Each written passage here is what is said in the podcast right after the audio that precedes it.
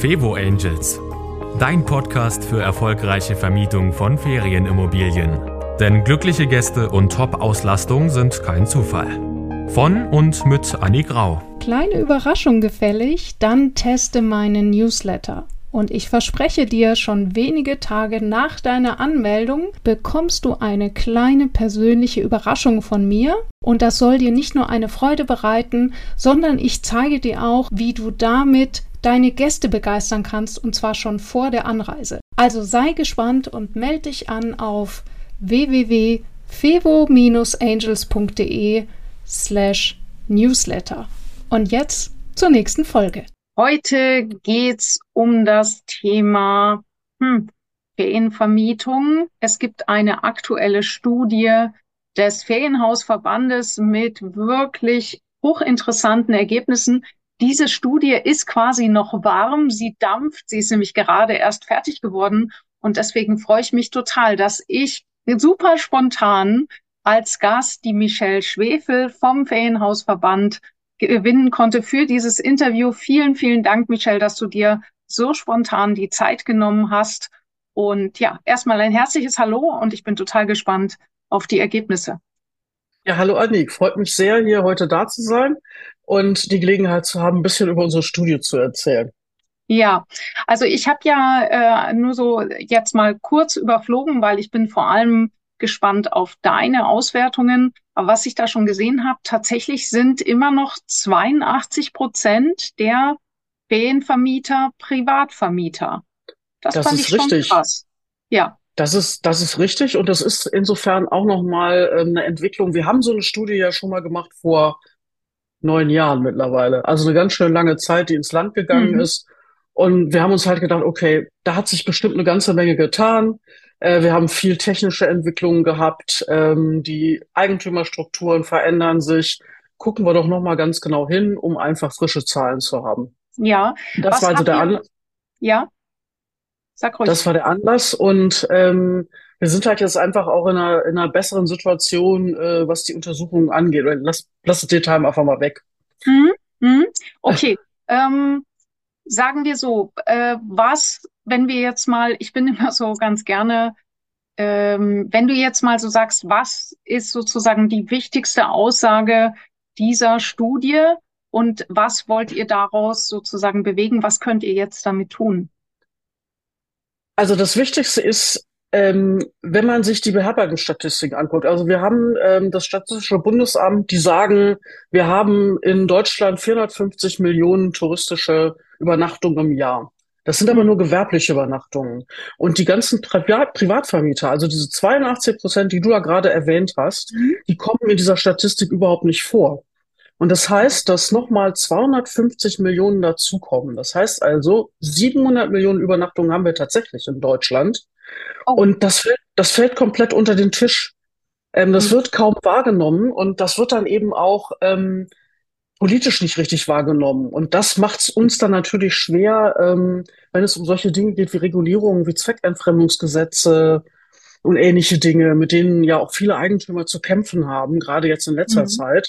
Und das gibt uns einfach Munition, ähm, mhm. um zu argumentieren, wie wichtig der Ferienhausmarkt ähm, in Deutschland ist. Mhm. Hat das, also ist es auch jetzt ganz konkret auch aufgrund dieser Tendenz, wie wir sie zum Beispiel in Wien oder in New York haben, dass dort die Kurzzeitvermietung immer mehr eingeschränkt und verboten wird. Sozusagen geht ihr sozusagen mit Hilfe solcher Studien dagegen an?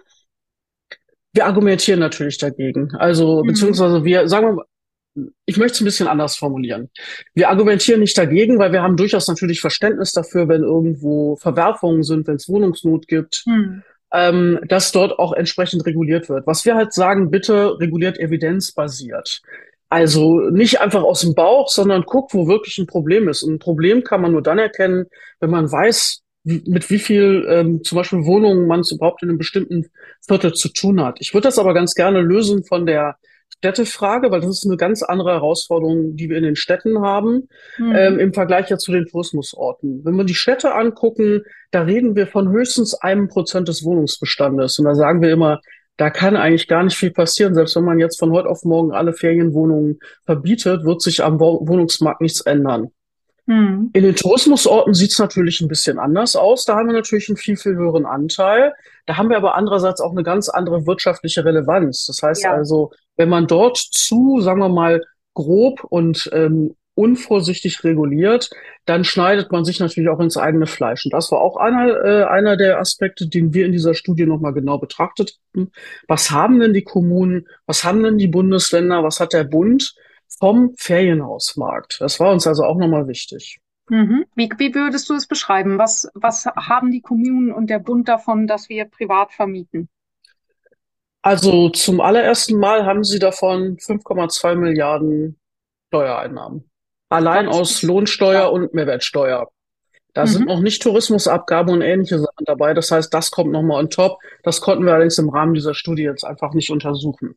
Das ist nur mal so eine grundlegende Zahl. Was aber noch viel weitergeht. Also der Ferienhausmarkt ähm, hat ähm, ähm, alleine aus der Vermietung einen Umsatz von 7,3 Milliarden Euro. 5,8 Milliarden davon sind auf dem privaten Markt. Das ist eine oh. satte Zahl.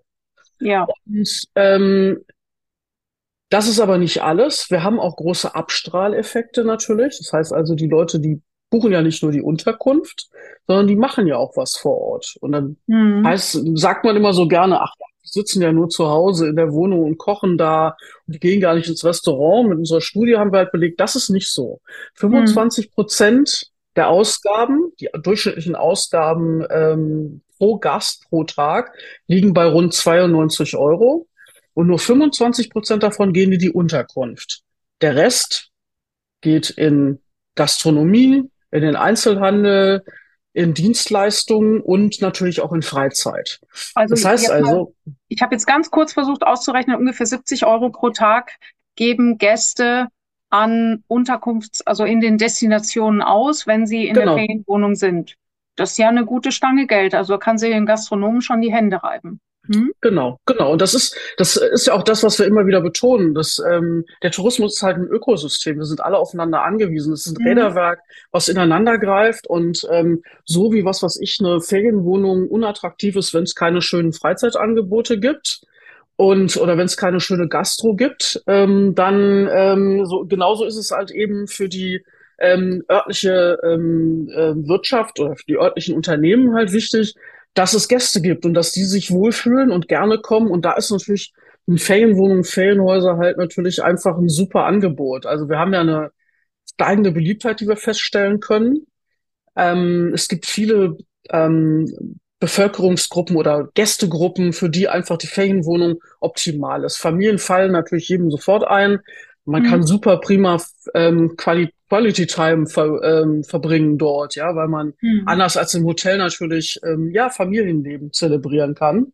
Ja. Äh, in schönem Rahmen. Aber wir haben zum Beispiel ja auch den wachsenden Anteil von äh, Urlauber mit Haustier, insbesondere mit Hunden, äh, die sich ja. auch halt äh, gerade in der Ferienwohnung oder im Ferienhaus ganz besonders ähm, wohlfühlen.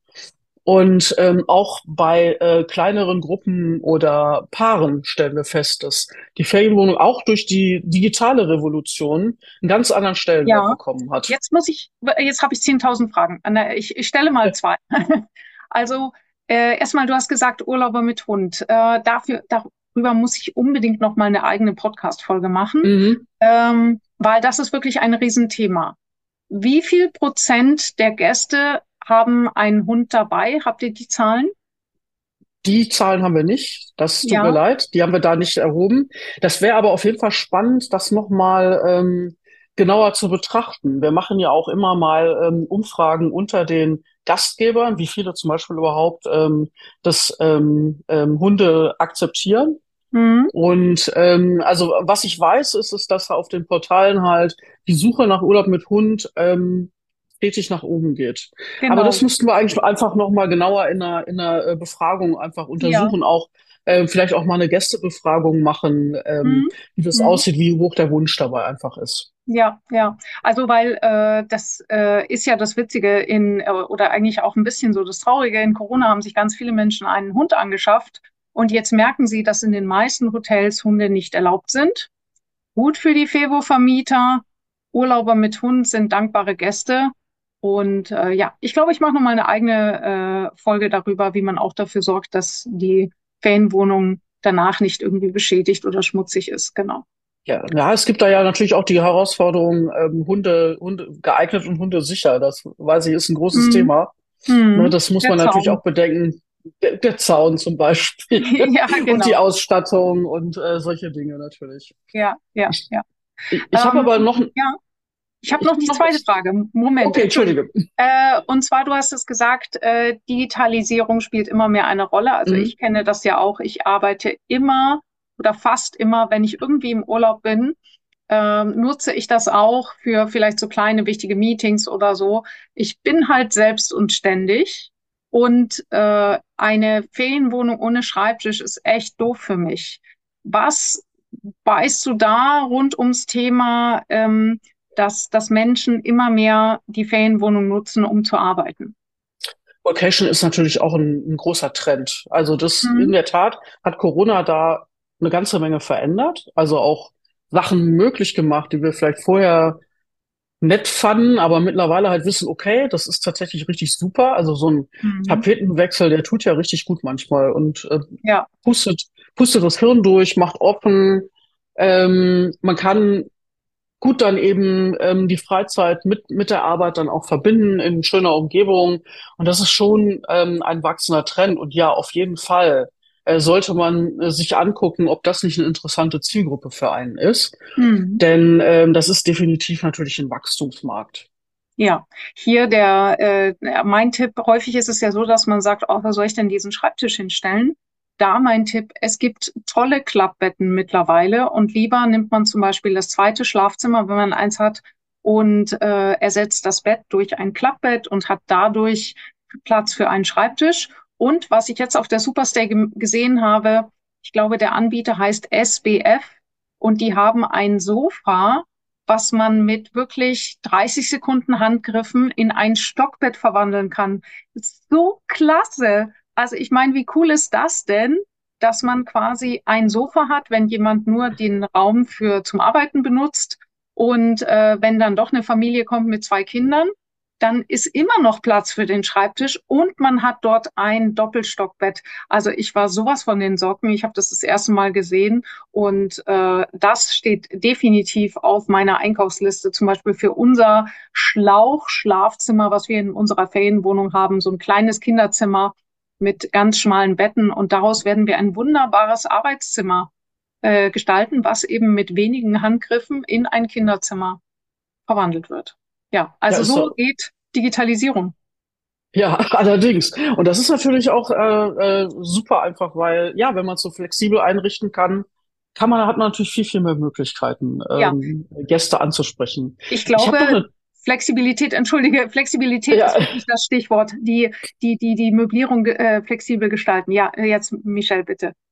Ich, ich habe noch eine Zahl, die ich unbedingt loswerden muss und ich ja. gerne mit dir teilen möchte, weil die haben wir tatsächlich uns das erste Mal angeguckt. Also wir haben bei der ersten Untersuchung ähm, haben wir uns angeguckt, wir haben uns an den Beherbergungsstatistiken ähm, orientiert und haben gesagt, okay, ähm, wir gucken uns mal die Bettenanzahl an. Das war schon ziemlich gigantisch. Und jetzt haben wir aber mal gesagt, wir wissen überhaupt nicht, wie viele Ferienwohnungen und Häuser es in Deutschland überhaupt gibt ist eine Zahl, die dir keiner nennen kann. Und dann haben wir immer so mhm. hochgerechnet, ja, wir haben so und so viel Betten und die haben so und so viel, wahrscheinlich äh, hat die durchschnittliche Wohnung so und so viel äh, Betten und dann haben wir ein bisschen hochgerechnet, waren so bei irgendwas zwischen 300, 350.000, manche waren bei 400.000. Wir haben es jetzt tatsächlich untersucht, wir haben es uns angeguckt und ähm, wir haben in Deutschland über eine halbe Million Einheiten, also 555.000 Unterkünfte haben wir in ganz Deutschland.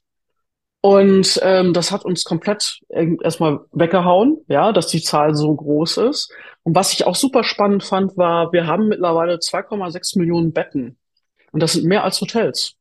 Oh. Und wenn man sich einige Bundesländer anguckt, dann ist es auch tatsächlich so, dass da wirklich der Fer die Ferienhäuser, Ferienwohnungen und insbesondere der private Markt überhaupt nicht wegzudenken sind. Ja, also in mhm. Mecklenburg-Vorpommern zum Beispiel sind 90 Prozent privat von 100.000 Betten. Mhm.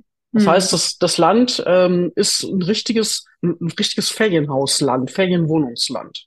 Ja. Und ja. Ähm, das hat uns wirklich ähm, ziemlich ähm, selber beeindruckt. Ne? Also wir haben ja mhm. gedacht, okay, wird schon viel sein, aber wow. Mhm. Ja, also mega wichtige Zahlen. Und mich hat auch jetzt neulich eine Beratungskundin hat mir geschrieben, hat gesagt, sie hat da so ein schlimmes Video gesehen, wo jemand warnt, so nach dem Motto, vergiss es mit der Kurzzeitvermietung, das wird alles verboten. Und sie hat mir das Video geschickt und hat gesagt, muss ich jetzt zumachen? Sie ist in Tirol in einem, äh, ähm, in einem touristischen Gebiet und da habe ich ihr gesagt, das ist völliger Quark. Also natürlich, wie du sagst, in Städten wo es ein Wohnraumthema gibt, muss man äh, von Situation zu Situation entscheiden. Das obliegt dann der Politik. Aber in touristischen Gebieten ist das so ein wichtiger Wirtschaftsfaktor. Also da braucht sich niemand Sorgen zu machen, würde ich sagen, oder?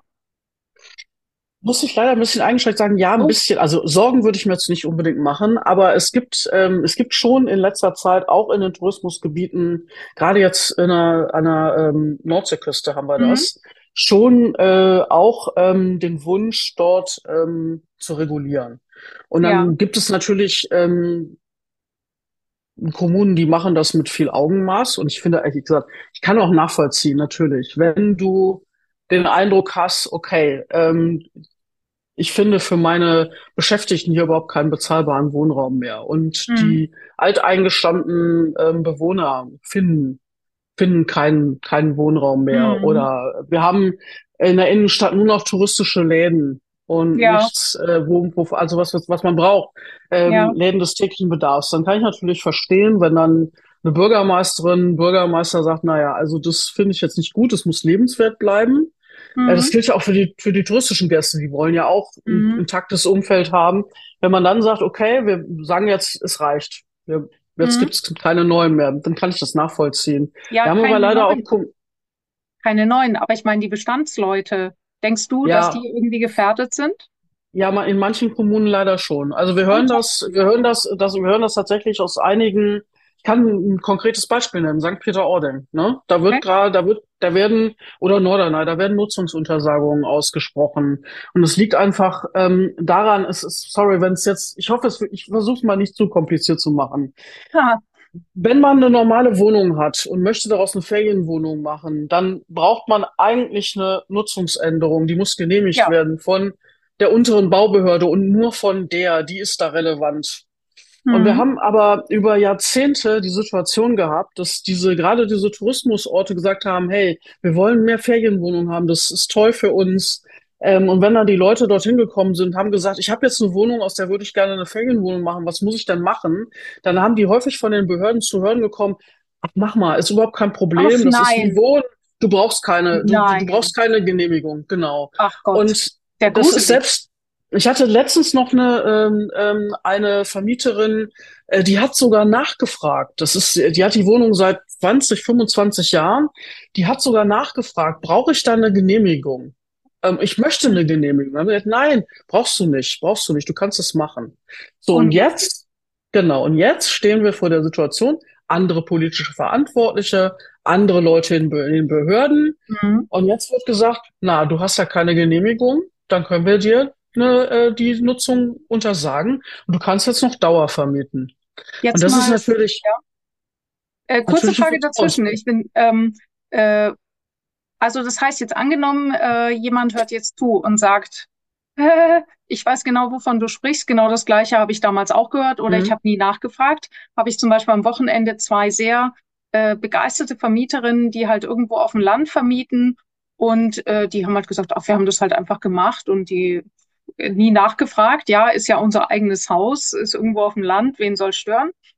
Und da habe ich gesagt, aha, aha, aha, lieber mal schriftlich einholen die Erlaubnis, weil das kann sich rächen. Also würdest du sagen, wenn jetzt jemand bemerkt, oh Mist, das könnte auf mich zutreffen, da ist ja dann immer die Frage, okay, wecke ich jetzt schlafende Hunde? Oder sollte ich auf jeden Fall in der unteren Baubehörde aufschlagen und äh, mir eine schriftliche Genehmigung einholen? Das ist natürlich eine Entscheidung, die man in der Tat niemandem abnehmen kann, weil, wie du schon richtig sagst, man kann damit auch schlafende Hunde wecken. Ich denke, es hängt auch viel davon ab. Es gibt ja auch genügend ähm, Kommunen, die das nicht so kritisch sehen, die das immer mhm. noch begrüßen und die sagen, nee, wir wollen das und die sich dann auch nicht ähm, verweigern werden, dort eine entsprechende Genehmigung zu machen. Es, mhm. Man sollte sich vorher aber auch mal ähm, das Planungsgebiet angucken. Ja, also mhm. was steht denn eigentlich im Planungsgebiet? Äh, auch da muss ähm, drinstehen, dass ähm, Ferienwohnungen erlaubt sind. Das muss nicht explizit drinstehen. Da kann auch drinstehen, nicht störendes Gewerbe oder äh, Beherbergung, kleine Beherbergungsbetriebe. Aber wenn das zum Beispiel nicht drin ist, was leider bei einigen Wohngebieten vorkommt, dann äh, muss man unter Umständen damit rechnen, dass sozusagen die, die ähm, eine Überplanung stattfinden muss. Und das ist natürlich ein super mhm. aufwendiger Vorgang. Ja? Heißt also, mhm. ja, da sollte man, man sollte sich mal alles angucken, man sollte sich ähm, ein bisschen in die Kommune reinhören, wie sind die drauf, ähm, ja. welche Erfahrungen haben andere ja. Nachbarn, die auch vermieten, gemacht, ja, also mhm. read the room, sagt man immer so schön, ne? Ja, das, dazu hätte ich auch einen Vorschlag, weil äh, ich habe das erlebt, äh, ich habe ja früher eine Cocktailbar gehabt mit Veranstaltungen mitten in der Stadt. Wir haben jeden Donnerstag mitten in der Stadt bis um 5 Uhr morgens richtig laut Party gemacht. Und wenn ich sage mitten in der Stadt, dann meine ich mitten in der Stadt. Es war wirklich eine enorme Lärmbelästigung. Und wir hatten in all der Zeit nur eine einzige Beschwerde. Und äh, irgendjemand hat mal das Ordnungsamt angerufen. Dann das Ordnungsamt hat sich dann bei mir gemeldet und hat gesagt, Frau Rau, wir müssen das jetzt lösen. Und hat mit mir besprochen, wie wir es lösen können. So, wie kommt es, dass das Ordnungsamt mich nicht gleich erwürgt hat? Es kam daher, weil ich von Anfang an mit dem Ordnungsamt einen guten Kontakt gehalten habe, weil ich dorthin gegangen bin und habe eben gesagt, wir haben folgende Situation. Was brauchen Sie? Ja. Und wie können wir das lösen? Und in dem ganz konkret jetzt in diesem Beispiel, ähm, das ist auch immer das, was wir in den äh, Beratungen, mein Mann ist ja auch Jurist, äh, was wir dann immer empfehlen ist, wenn man so eine Frage hat, wo man Sorge hat, schlafende Hunde zu wecken, macht es vielleicht Sinn, erstmal jemand anderen hinzuschicken, eine neutrale Person, die gut kommunizieren kann.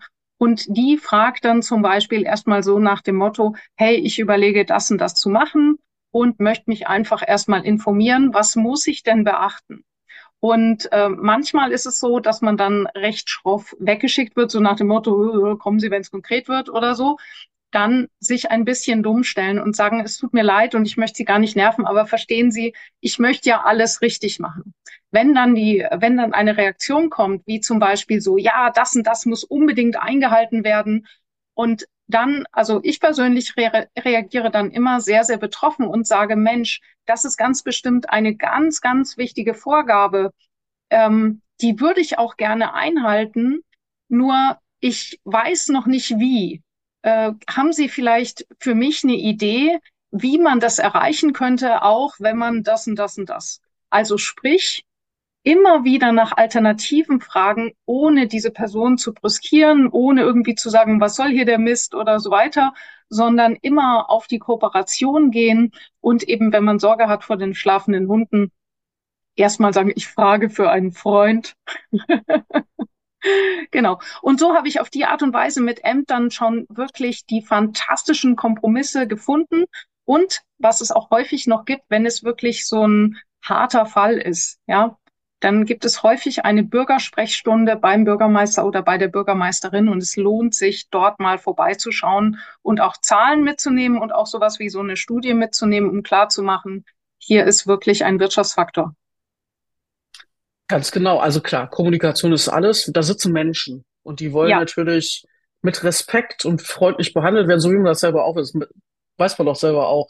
Ja. Aber wenn man freundlich gefragt wird, dann ist doch die Stimmung gleich viel besser. Und äh, wenn jetzt nicht wirklich da jemand sitzt, Betonkopf ist, was natürlich passieren kann, das ist dann natürlich schwierig, dann wird man natürlich ähm, durch ähm, solche ähm, gute Kommunikation eher zum Ziel kommen, als äh, wenn man tatsächlich konfrontativ vorgeht. Auch wenn man vielleicht jetzt gerade sich ärgert über denjenigen, der da sitzt, der einem sowas gesagt hat. Mhm. Ähm, ja. Auf jeden Fall. Prima. Dann gibt es noch andere wichtige Erkenntnisse aus der Studie, die jetzt hilfreich können, sein könnten für unsere Hörer.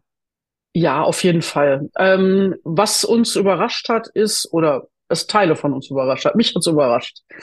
Ähm, wir haben uns angeguckt, wie viel ist denn eigentlich online buchbar, wie viel ist online verfügbar.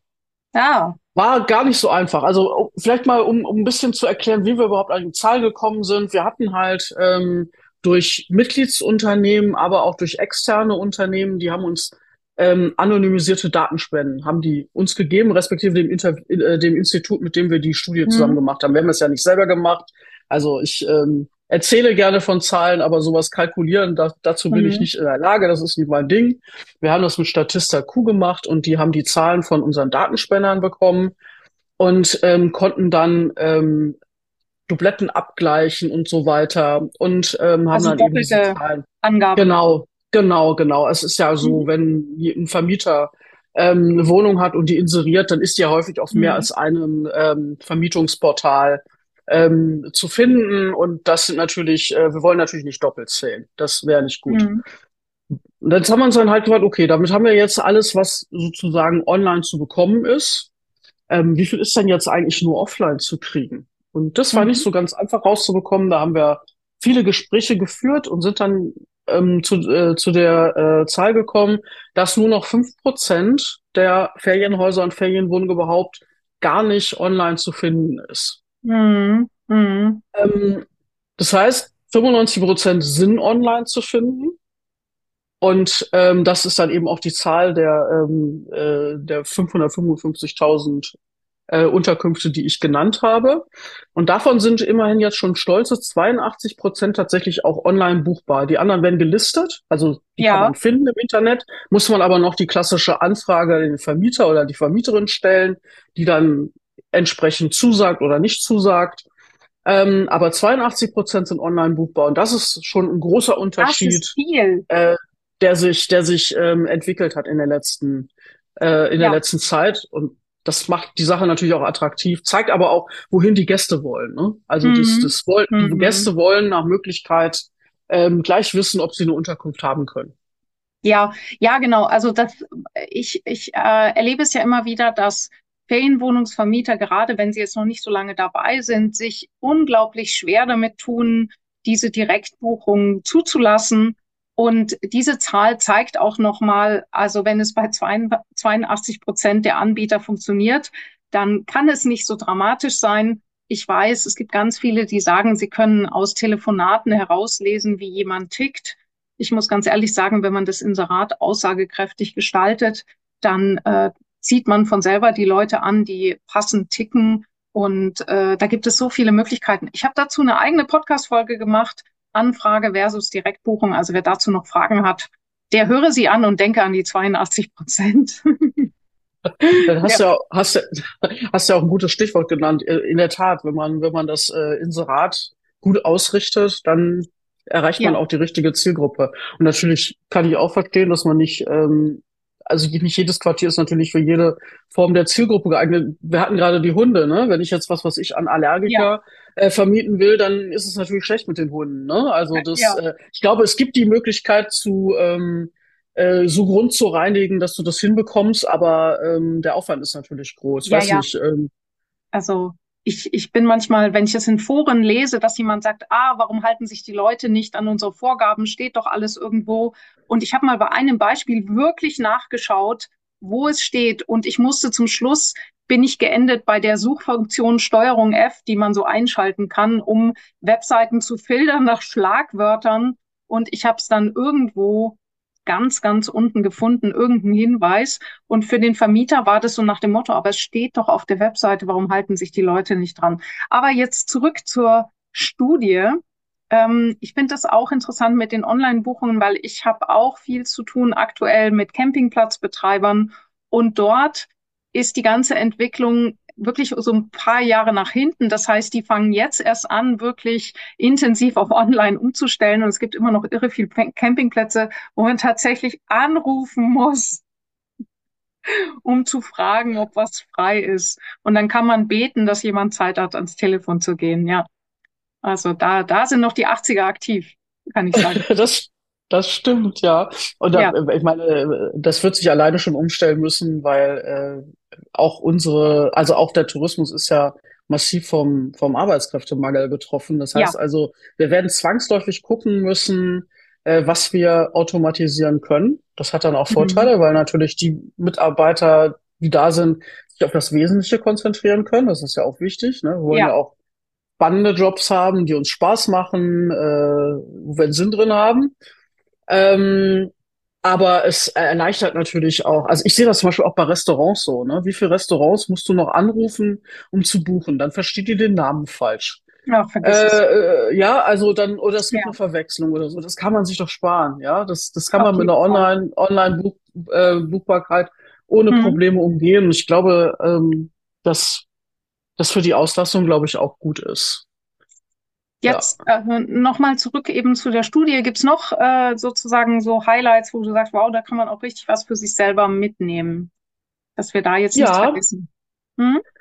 Also, was ich noch ganz spannend finde, ist, ähm, wir haben, du hast gerade gesagt, äh, die, die Märkte sind ja sehr unterschiedlich.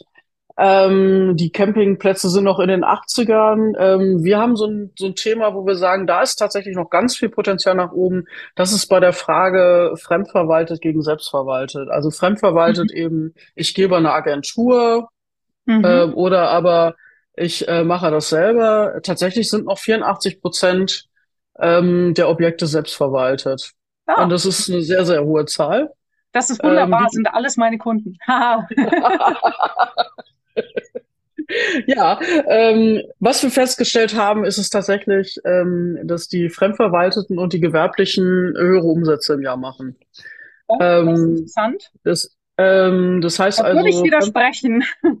Aber ähm, ja, nee, ich unterbreche die ganze Zeit, Michelle. Immer, Ja. immer natürlich im Durchschnitt, immer natürlich im Ja. Durchschnitt. Ja, ja. Ähm, das heißt also, ähm, was ich daraus, den Schluss, den ich daraus ziehe, ist, ist nicht, dass ähm, zwingend alle in die Fremdverwaltung sollen, sondern Mhm. dass in der Selbstverwaltung noch ganz viel Potenzial ist. Eben zum Beispiel, indem man sich Tools und Hilfestellungen holt, indem man Ja. sich professionelle Beratungen holt. Ähm, also wir haben natürlich ähm, sehr unterschiedliche äh, Wünsche, auch bei den Vermieterinnen und Vermietern. Die haben, sind ja ganz unterschiedlich aufgestellt. Wir haben natürlich welche, die sagen, ja, für mich ist das ein Investment und ich Mhm. möchte eine mög- möglichst, also eine größtmögliche Auslastung, die ist mir wichtig. Ähm, und wir haben aber natürlich auch äh, etliche, die sagen, ach, eigentlich nutze ich die selber und wenn ich nicht da bin, dann ist es nett, wenn jemand anders drin ist, dann kriege ich halt auch noch ein bisschen Geld Ja. raus. Das sind ja völlig unterschiedliche Ansätze. Ja, da hätte ich eine Frage jetzt zwischendurch. Hm. Wenn du jetzt sagst, die Selbstverwalteten, wurde da auch verglichen, dass vielleicht diese Selbstverwalteten viel weniger Tage im Jahr ähm, vermieten? Oder wo, also wurde der Umsatz pro sozusagen vermieteten Tag runtergebrochen oder nur die Gesamtbeträge verglichen? Wir haben uns tatsächlich ähm, genau das angeguckt. Also wir konnten jetzt, also äh, was nicht möglich war, ist ähm, zu sagen anhand ähm, der Daten, okay, das ist jetzt hier auf jeden Fall Selbstverwaltung, ähm, äh, nee, sorry, lass mich nochmal neu ansetzen. Ja. Ähm, die Daten geben natürlich nicht ganz, sagen wir mal, man geht nicht so mega in die Tiefe Mhm. bei den Daten. Wir konnten aber zum Beispiel feststellen, äh, wie hoch ist die durchschnittliche Auslastung pro Monat, auch in den unterschiedlichen Bundesländern. Das konnten wir uns alles angucken. Und ähm, wir kommen zum Beispiel auf äh, in den Spitzenmonaten. Das ist jetzt vielleicht eine Zahl, die klingt jetzt erstmal schockierend. Ähm, wir kamen auf eine durch, äh, durchschnittliche Auslastung in den Spitzenmonaten von ähm, 38 beziehungsweise 39 Prozent. Das Das klingt ist jetzt ja erstmal nach total wenig, aber das liegt Ja. natürlich daran, dass wir so viele ähm, Vermieter haben, die es wirklich sehr nebenher machen. Okay. Ähm, denn natürlich weiß jeder, ähm, der äh, sich mit der Vermietung beschäftigt, äh, dass man auch ähm, Auslastung nah an die 100 Prozent hat und haben kann, äh, Mhm. gerade in den beliebten Urlaubsregionen. Und ähm, insofern ähm, muss man das halt immer eben dann auseinander dividieren. Also tatsächlich sehen, dass ähm, die Vermieter, die da einen äh, professionellen Anspruch haben, ähm, dass die natürlich viel, viel höhere Auslastungen erzielen können. Ja, ja. Mit einer guten Agentur, wenn die, aber es gibt eben leider Gottes auch Agenturen, wo ich sage, oh, da wäre noch Luft nach oben im, in der Performance. Was ich immer wieder sehe, ist, dass mir zum Beispiel meine Kunden berichten, äh, Annik, seit wir jetzt umgestellt haben auf äh, dieses aktive Marketing-System, also seitdem wir unser Marketing selber in die Hand nehmen, sind wir die einzige Wohnung weit und breit, die ständig gebucht sind, die gebucht ist und rund um uns herum steht alles leer. Macht das Arbeit? Ja, definitiv. Macht es mehr Arbeit als die Agentur? Auf jeden Fall. Kriegt man damit mehr Umsatz? Auf jeden Fall. Sowas landet natürlich nicht in den Statistiken, weil ich habe jetzt nicht fünf Millionen Besu äh, Kunden, sondern betreue jeden Kunden eins zu eins. Also auch für mein Mentoring nehme ich maximal zwölf Teilnehmer. Und äh, da klar, gehe ich, komme ich in der Statistik nicht vor. ich denke, was man darauf ableiten kann, ist, ähm, das ist auch das, was wir, wenn wir Befragungen machen, sei es jetzt unter Gästen, sei es unter ähm, Vermietern, dass Qualität halt natürlich auch ein, ein wachsender Faktor ist. Ja, dass oh, ja. die Ansprüche einfach höher werden, höher mhm. sind. Also die ausgedienten Möbel von ja. Oma Olga, ne, die sind ja. Ist nicht. Ja, wenn es wenn's, wenn's, was 60er Jahre Designermöbel sind, dann glaube ja. ich, können wir schon wieder darüber reden, wenn man die äh, ja. ordentlich auf, ähm, aufbereitet und äh, wieder in Schuss bringt. Aber wenn es halt so das ist, was man eigentlich sich selber nicht mehr in die Wohnung stellen will, wird es schwierig, ne? Oder, oder ja. solche Sachen auch. Ähm, die technische Ausstattung äh, der Küche ja. ist natürlich auch nicht ganz ähm, unwichtig oder generell die technische Ausstattung. Die Leute haben natürlich, die wollen nicht schlechter wohnen als zu Hause. Ja. Also nur weil die im Urlaub sind, wollen die ja. nicht handspülen. Ja, genau. Sag mal so ein paar Schlagwörter, so ganz kurze An äh, ähm, Tipps. Was ist den Leuten wichtig, den Gästen? Was würdest du auf jeden Fall empfehlen, so an Ausstattung in einer Ferienwohnung? Da bin ich jetzt nicht die Expertin. Ich weiß nicht, okay, ob ich das jetzt wirklich so. Hm? Hm? Okay. Genau. Gut. Da äh, äh, kommt auf jeden Fall vor in meinem Mini-Hörbuch, was übrigens heute auch startet. Ich habe heute werden zwei Folgen online gestellt am 24.01. Das heißt jetzt erstmal das Interview spontan mit Michelle. Vielen, vielen Dank, dass du äh, das möglich gemacht hast, weil diese Studie eben gerade frisch rausgekommen ist. Und äh, jetzt startet eben ein Mini-Heubuch, wo ich genau zu diesen Dingen, nämlich wie kannst du mehr Buchungen gewinnen, indem du es einfach selber machst, startet dieses Hörbuch in zehn Folgen. Und ich wünsche euch und dir ganz, ganz viel Spaß damit. Aber zum Abschluss möchte ich jetzt noch Michelle eine Frage stellen. Und zwar, ähm, ja, für wen ist der Ferienhausverband überhaupt da? Also, oder wer, für wen könnte es sinnvoll sein, dort mitzumachen? Also wir sind die größte Interessenvertretung der Ferienhausbranche in Deutschland. Uns mhm. gibt es jetzt in diesem Jahr tatsächlich zehn Jahre. Das heißt, wir haben Jubiläum. Ähm, oh. Aus den Babyschuhen sind wir raus. Ähm, ich habe den Verband auch tatsächlich den ganzen Weg begleitet und wachsen gesehen und auch mitgeholfen, dass er gewachsen ist. Ähm, für uns, ähm, also zu unseren Mitgliedern, wir haben zum einen ähm, die großen Online-Portale, aber wir haben auch viele Agenturen als Mitglieder. Mhm. Äh, wir haben Dienstleister als Mitglieder, also jeder, der Beratung macht zu, zu Ferienhäusern, der Möbel anbietet, der irgendwas anbietet, was für eine Ferienwohnung relevant ist, kann bei uns Mitglied werden. Ähm, und wir wenden uns auch an professionelle Vermieter. Das heißt mhm. also mhm. Ab zehn, ich, ich nenne nicht gern die Grenze, weil wir mhm. immer individuell auf den Fall gucken. Ja, wenn jemand einen mhm. professionellen Anspruch hat, dann kann das auch ohne diese Zahlen gehen. Aber wir sagen jetzt mal einfach generell so ab zehn Objekte oder ab einem mhm. Umsatz von einer Million im Jahr. Ähm, es ist auf jeden Fall interessant und ähm, wir bieten halt ein Netzwerk, wir bieten ähm, fachliche Unterstützung, wir machen ähm, äh, Videocalls, in denen wir uns austauschen, wir machen Workshops und Seminare zu Themen, die für ähm, die Branche relevant sind, also zum Beispiel ja ein ganz großes Thema aktuell ist ja diese DAX 7 Richtlinie. Das heißt, die Meldepflicht von Privatvermietern, mhm. äh, die mhm. über eine Plattform vermieten. Ja, die Plattformen mhm. müssen künftig die Daten melden und da gibt's unglaublich viele Fragen äh, von allen mhm. Beteiligten. Ja. Ähm, weil das, muss ich gestehen, ein furchtbar schlecht geschriebenes Gesetz ist. Und ähm, da haben wir zum Beispiel ein entsprechendes Webinar gemacht, wo wir uns dann auch fachliche äh, Unterstützung besucht haben, also eine Steuerberaterin, ja. Rechtsanwältin. Ja. Solche Sachen machen wir. Wir verknüpfen die Leute miteinander und natürlich arbeiten wir auch politisch. Das heißt also, wir äh, versuchen dafür zu sorgen, dass halt die Rahmenbedingungen für Anbieter auf dem Ferienhausmarkt halt ähm, vernünftig sind. Ne? Also okay. bei Zweckentfremdungsgesetzen sind wir dabei. Jetzt zum Beispiel steht an einer Anhörung in Schleswig-Holstein. Dort geht es gerade darum, ob es ein Zweckentfremdungsgesetz geben wird. Oder solche Dinge wie der Baunutzungsverordnung. Das war mit einer unserer ersten Sachen, ähm, wo erstmal ähm, nochmal in die Baunutzungsverordnung reingeschrieben werden musste, dass man überhaupt in Wohngebieten Ferienhäuser und Ferienwohnungen haben kann. Das wurde nämlich in mhm. einigen Bundesländern angezweifelt, insbesondere eben in dem, äh, was ähm, am ähm, Ferienhaus stärksten ist, Mecklenburg-Vorpommern. Also das ist dann schon relevant, ne? wenn man ja, äh, ja. dort die gesetzliche das, Grundlage hat.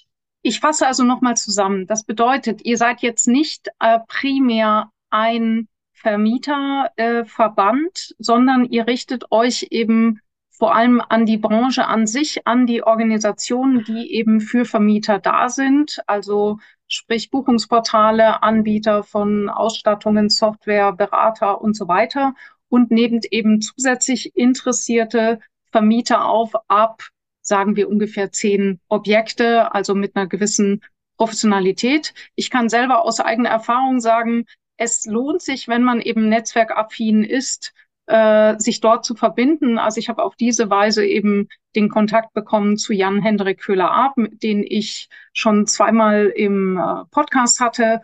Und äh, für mich ist es einfach fantastisch, eben jetzt, wenn irgendein äh, größerer Vermieter Trouble hat mit ähm, Arbeitsschutz, Brandschutzvorgaben, dann ähm, habe ich den kurzen Dienstweg zu Jan Hendrik und wir können so eben den Vermietern viel, viel besser helfen. Und dafür ist äh, die, die Verbandsarbeit wirklich super, dass ihr solche Menschen wie Jan Hendrik und mich zum Beispiel an einen Tisch bringt.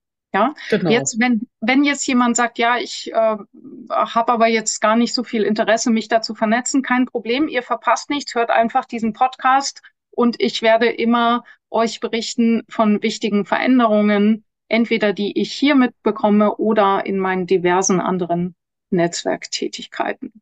Wunderbar. Ich würde sagen, das ist ein passender Abschluss. Ich werde hier auch gerade total von der Sonne abgesch äh, abgeschnitten. Jeder, der zusätzlich dieses Video, das Podcast-Video guckt, kann sich das anschauen, wie das aussieht. Auf jeden Fall vielen, vielen Dank, Michelle, für deine Zeit und ich wünsche dir noch ganz, ganz viel Erfolg bei deiner Arbeit. Ich danke dir auch sehr. Ich beneide dich um den Sommer, weil hier in Berlin ist grauer Himmel, aber ähm, die Hoffnung stirbt zuletzt. Äh, wir werden das sicherlich auch dann irgendwann demnächst anders haben. Also herzlichen Dank. Hat mich sehr gefreut, hier bei dir zu sein. Und ähm, dann noch vielleicht ein ganz wichtiger Hinweis. Die ja. Studie ist für jeden gratis ähm, äh, zum Download, steht die bereit auf unserer Homepage. Einfach auf ja. die Homepage gehen ähm, und dort kann sie jeder, der interessiert ist, sich runterladen. Dort gibt es auch eine Pressemitteilung, die nochmal die wichtigsten Ergebnisse zusammenfasst. Und ähm, ich hoffe, dass es für viele hilfreich ist, gerade wenn es darum geht zu argumentieren, warum Ferienwohnungen so wichtig sind und warum wir die einfach in Deutschland brauchen. Wunderbar. Verlinken wir in den Show Notes unter dieser Folge. Also vielen Dank, Michelle. Ja, Mach's gut. Ciao. Danke dir auch. Tschüss. Das war Fevo Angels, dein Podcast für erfolgreiche Vermietung von Ferienimmobilien. Mehr Infos auf fevo-angels.de.